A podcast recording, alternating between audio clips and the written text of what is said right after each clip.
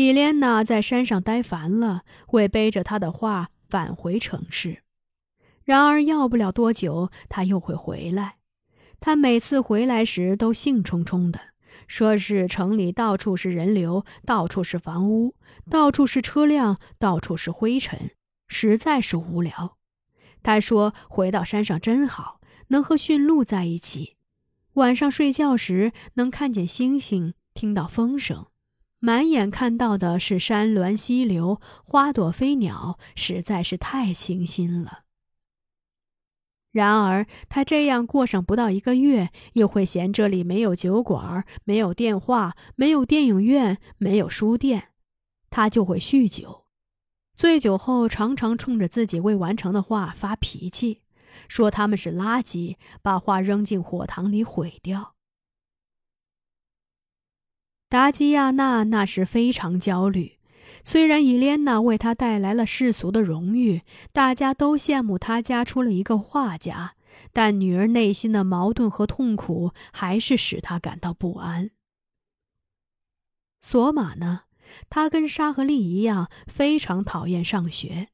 他在激流乡上学的时候，就三天两头逃学。索玛喜欢结交男孩子。他十四岁的时候就对达吉亚娜宣布，他已经不是处女了，气得达吉亚娜把他带回山上，不许他下山，让他每天经管驯鹿。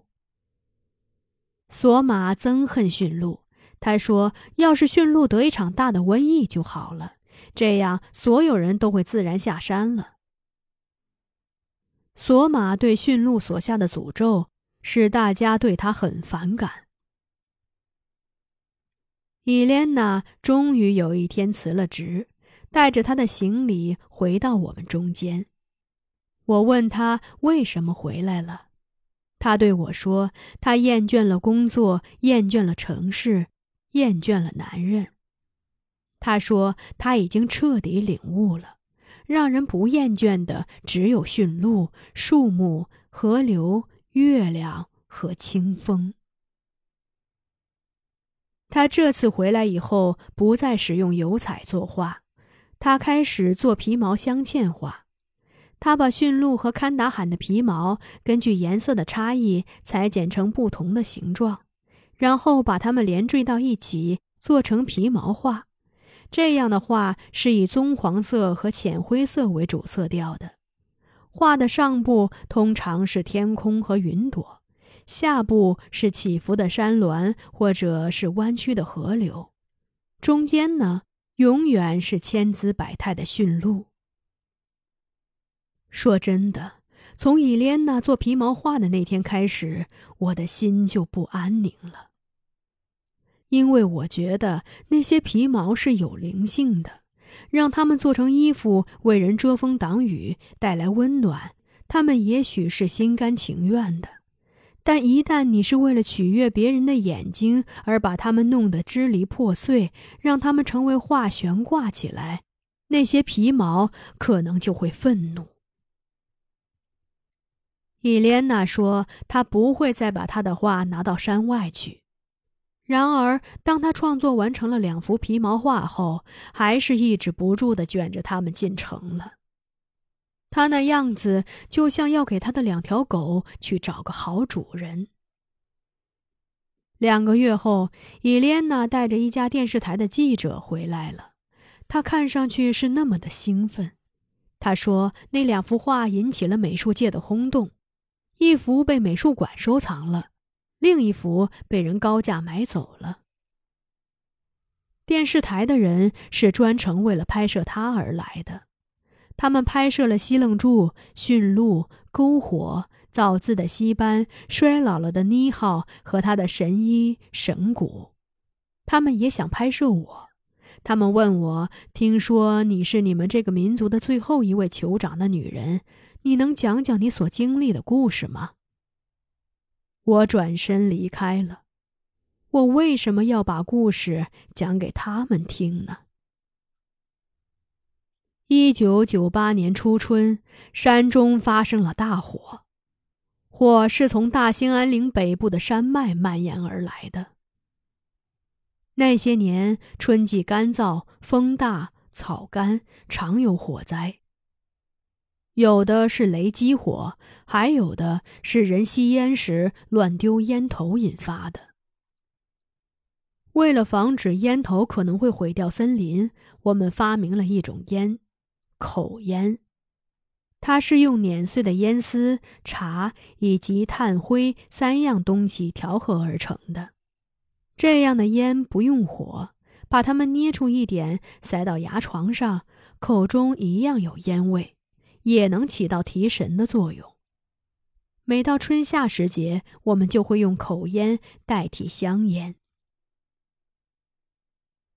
那场大火是由两个林业工人吸烟时乱扔烟头引发的。那时我们刚好搬迁到额尔古纳河畔，火龙席卷而下，森林中烟雾腾腾。从北部逃难过来的鸟儿一群群的飞过，它们惊叫着，身体已被烟火熏成了灰黑色，可见火势的凶猛。激流乡的乡党委书记和副乡长乘着吉普车上山来了，他们来到各个猎民点，领着我们打防火隔离带，保护驯鹿，不许他们离营地太远。直升飞机在空中飞来飞去，进行人工降雨。然而云层厚度不够，只听到雷一样隆隆的响声，却不见雨落下。妮好就是在这个时候最后一次披挂上神衣、神帽、神裙，手持神鼓，开始了跳神求雨的。他的腰已经弯了，脸颊和眼窝都塌陷了。他用两只啄木鸟做成祈雨的道具，一只是深灰尾红的，另一只是深黑鹅红的。他把它们放在额尔古纳河畔的浅水中，让它们的身子浸在水中，嘴朝天上张着，然后开始跳绳了。妮浩跳绳的时候，空中浓烟滚滚，驯鹿群在额尔古纳河畔低头站着，鼓声激昂，可妮浩的双脚却不像过去那么灵活了。他跳着跳着就会咳嗽一阵。本来他的腰就是弯的，一咳嗽就更弯了。神群拖到了林地上，沾满了灰尘。我们不忍心看他祈雨时艰难的样子，于是陆陆续续来到驯鹿群中央。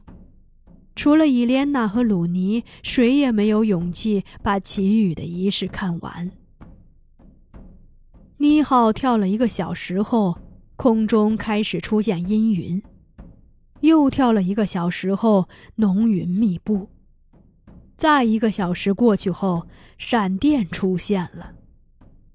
妮浩停止了舞蹈，他摇晃着走到额尔古纳河畔，提起那两只湿漉漉的啄木鸟，把它们挂到一棵茁壮的松树上。他刚做完这一切。雷声和闪电就交替出现，大雨倾盆而下。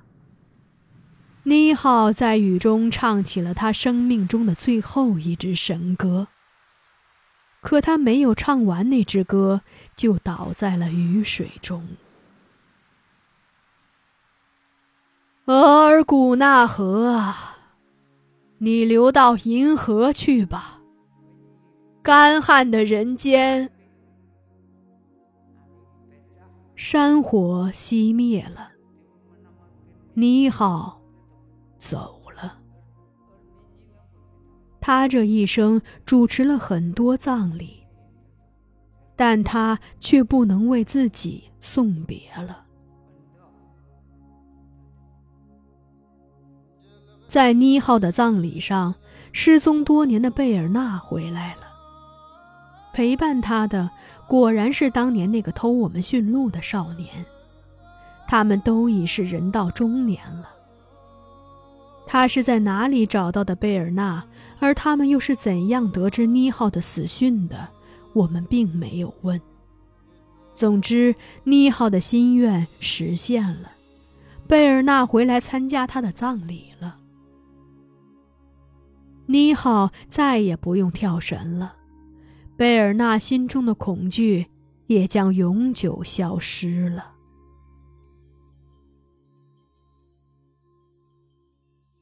妮浩离开后半年左右，鲁尼也走了。马克辛姆说：“鲁尼那天看上去好好的。”他喝着喝着茶，突然对马克辛姆说：“给我拿块糖来吧。”说完，脖子一歪，气就没了。我想，鲁尼和妮浩去的世界是温暖的，因为果格利、焦库托坎、叶尔尼斯涅都在那里。妮浩给予的情景让伊莲娜难以忘怀。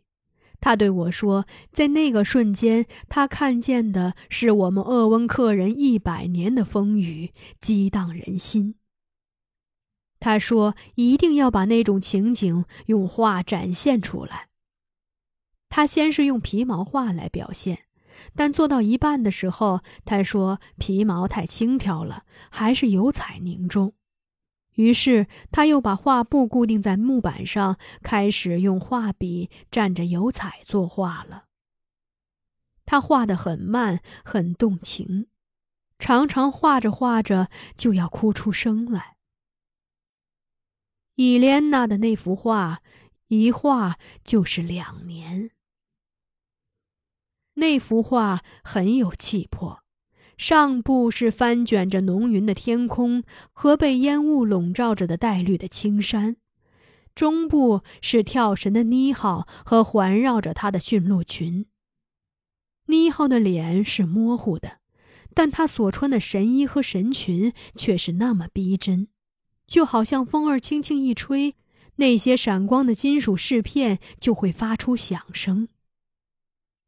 画的底部是苍凉的额尔古纳河和垂立在岸边祈雨的人们。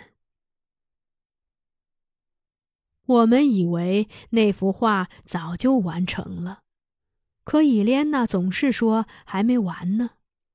她似乎很舍不得把那幅画完成，画的很仔细，很精致。直到进入新世纪的那年春天，伊莲娜才对我们宣布，她的画完成了。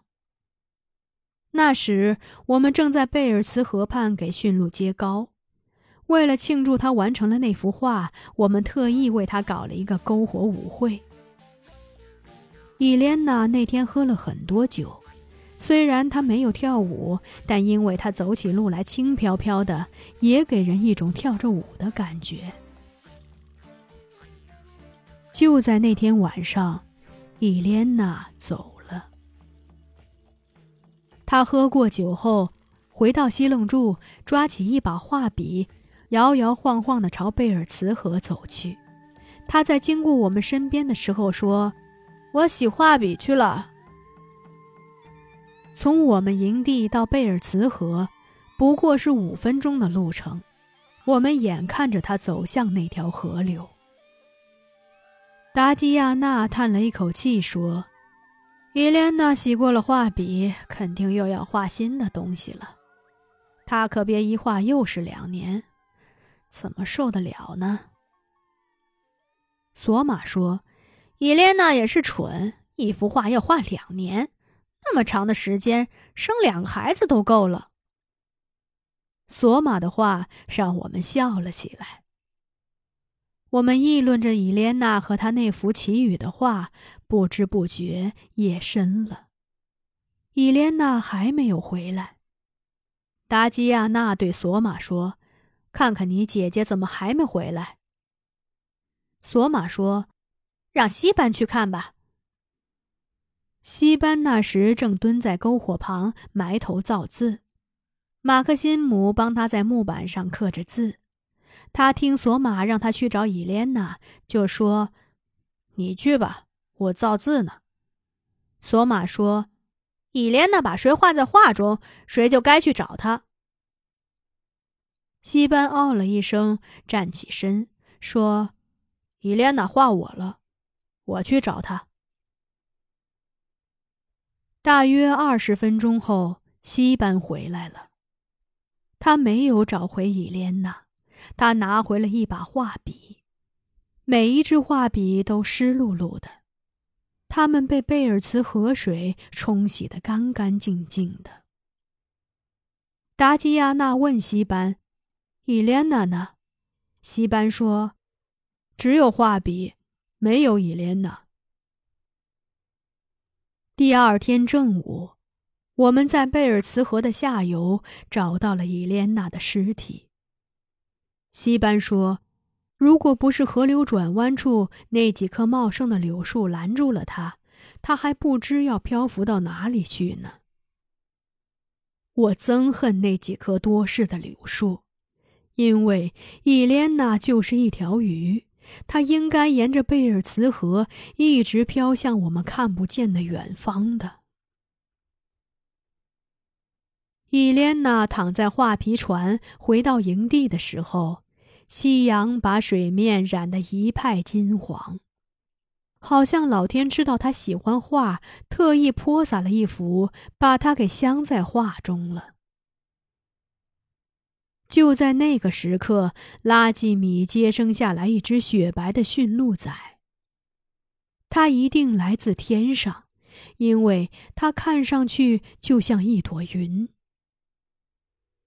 拉吉米把令他难以忘怀的口弦琴的名字赐予他。木库莲。我在伊莲娜上岸的地方找到一块白色的岩石，为她画了一盏灯。我希望她在没有月亮的黑夜漂游的时候，它会为她照亮。我知道那是我这一生画的最后一幅岩画了。画完它，我把脸贴在岩石上，哭了。我的泪水浸在岩石的灯上，就好像为它注入了灯油。我们离开贝尔茨河的时候，西班为木库莲拴上一对金色的铃铛，它们在风中发出清脆而悠扬的回响，唤醒了我对岁月的记忆。它们就像天上的太阳和月亮，照耀着我们留在额尔古纳河右岸的路。那些被世人称为鄂温克小道的，有我们的脚和驯鹿的那双梅花般的足迹踏出的一条条小路。